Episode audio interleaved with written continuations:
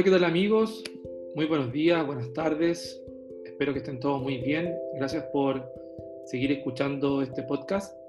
Eh, mando saludos a la gente bueno, acá de mi país de Chile, de todas las regiones que nos están escuchando, eh, desde Estados Unidos, México, Colombia, que son los lugares que sé que se están conectando para escuchar estos podcasts.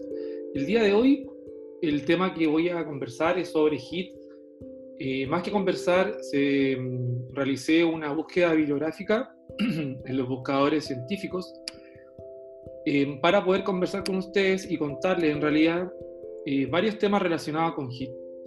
Si nosotros vamos a, a los buscadores y buscamos la palabra HIT, nos vamos a encontrar con más de 1462 resultados aproximadamente.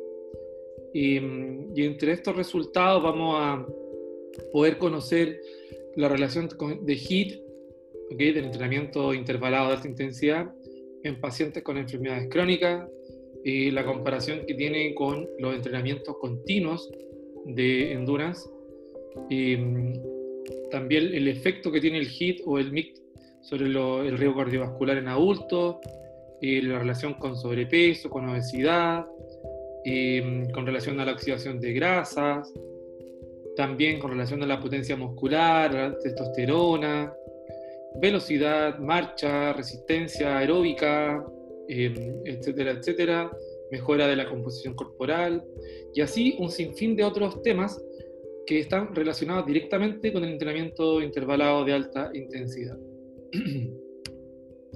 si bien podemos diferenciar de forma muy fácil que el entrenamiento de alta intensidad versus el entrenamiento continuo, su mayor diferencia, independiente de la intensidad, sería el tiempo que las personas deben invertir para obtener los beneficios. Ya que quizás con 20 minutos de entrenamiento HIT podemos obtener beneficios muy parecidos y a veces iguales o a veces inferiores al entrenamiento continuo de 60 o 120 minutos continuo, pero a una intensidad mucho más moderada. El año 2019 se publicó un metaanálisis en el cual se realizaron búsquedas en inglés y en español, también en portugués, de las bases de datos electrónicas en PubMed y Scopus desde el inicio del 11 de diciembre hasta finales de este mismo año, ¿cierto? Durante el año 2017 los criterios para elegir los estudios eh, se incluyeron estudios de, que cumplieron con los siguientes criterios. Primero, que fueran artículos originales, eh, luego que fueran ensayos en humanos y no en ratones o en otros mamíferos, em, luego que tuvieran una duración mínima de entrenamiento de cuatro semanas, eh, el entrenamiento de intervalo fue comparado directamente o indirectamente con el entrenamiento moderado, continuo, Em, y bueno, la conclusión que se obtuvo de, en este metaanálisis fue que el entrenamiento por intervalos y el entrenamiento continuo y moderado reducen el porcentaje de grasa corporal. Es decir, con ambos tipos de entrenamiento, y obviamente siempre y cuando se cumplan los otros tipos de los otros factores relacionados con la pérdida de grasa, se puede lograr una pérdida de grasa. Nada nuevo, ¿cierto? El entrenamiento por intervalos y proporcionó reducciones de un 28,5% mayores en la grasa absoluta, quiere decir en los kilos totales de grasa versus el MOD, ¿ok? O el entrenamiento moderado.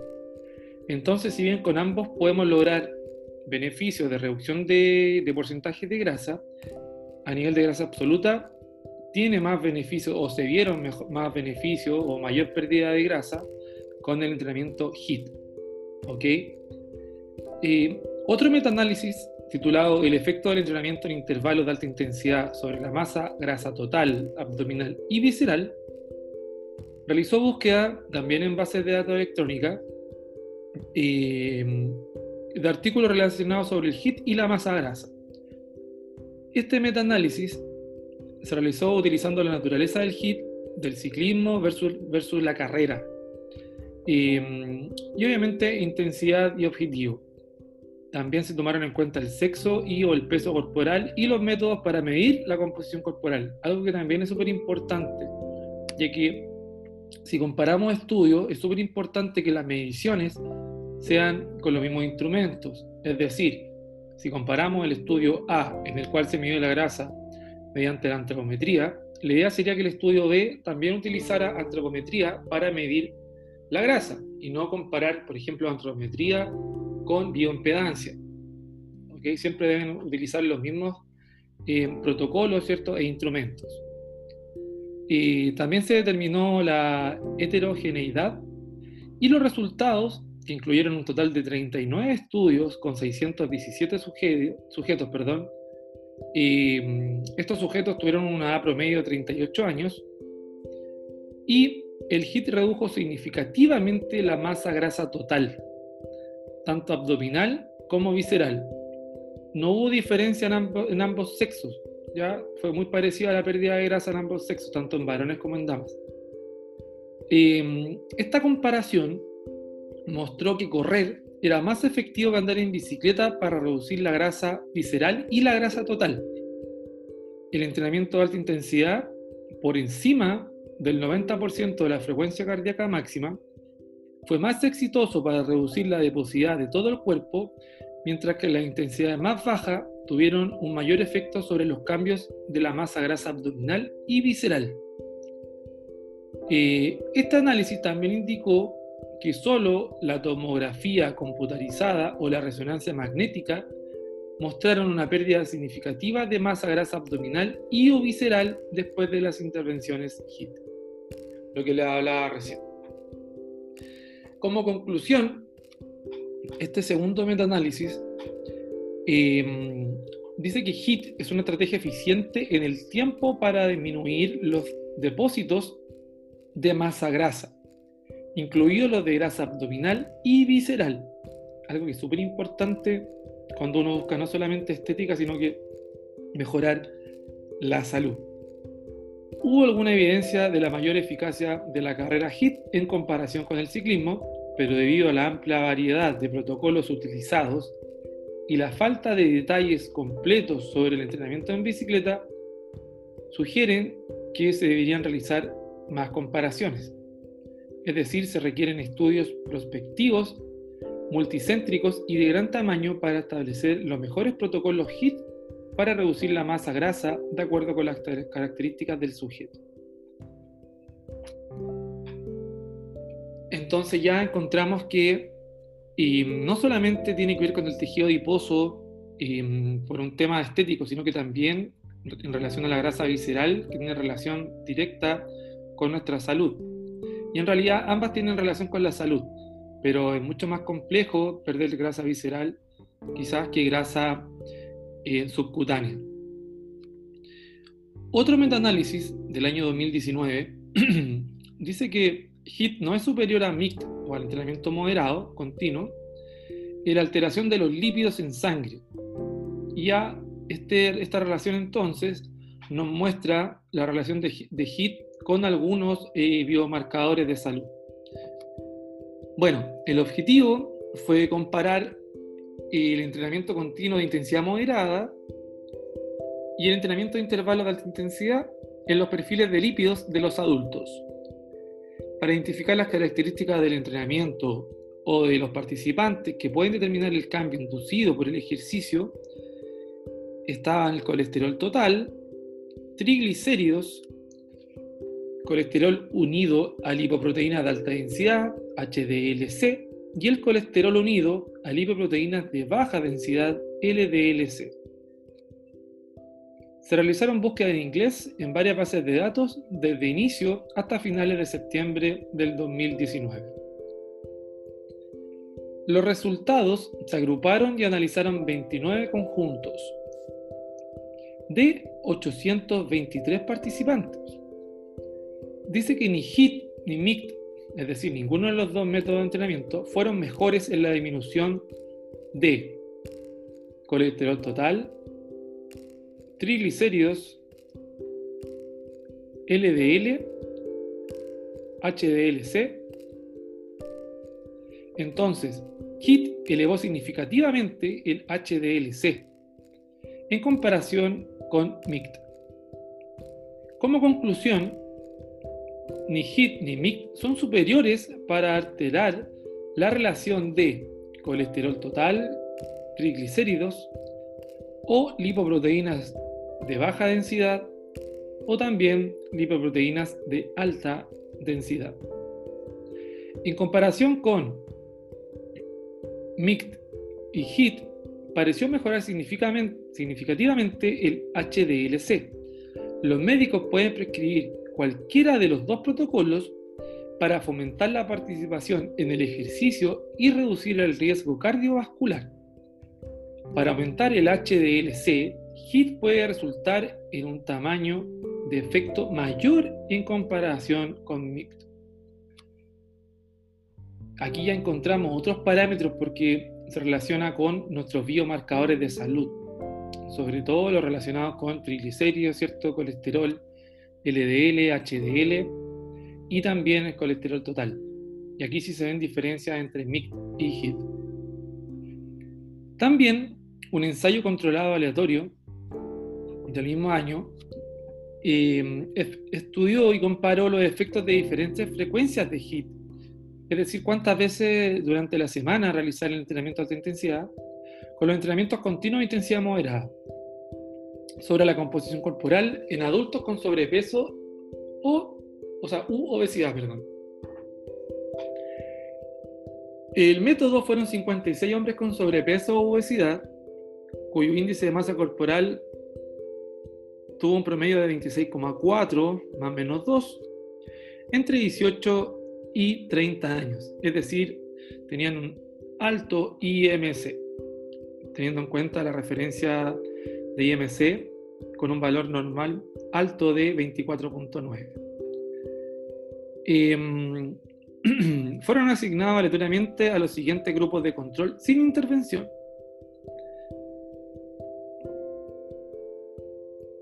Con 14 personas entrenamiento moderado realizado tres veces por semana, entrenamiento moderado realizado tres veces por semana, nueve, HIT realizado tres veces por semana, un total de 14 personas, HIT realizado dos veces por semana, un total de 10 personas, HIT realizado una vez por semana, nueve personas.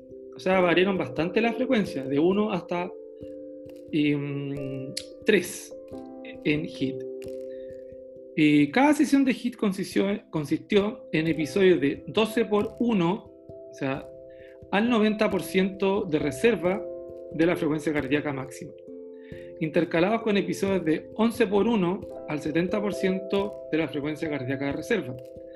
La capacidad aeróbica, la composición corporal, la frecuencia cardíaca en reposo, la función vascular, la resistencia a la insulina y los biomarcadores de factores de riesgo de síndrome metabólico se examinaron también al inicio del estudio, después de cuatro semanas y después de ocho semanas de intervención.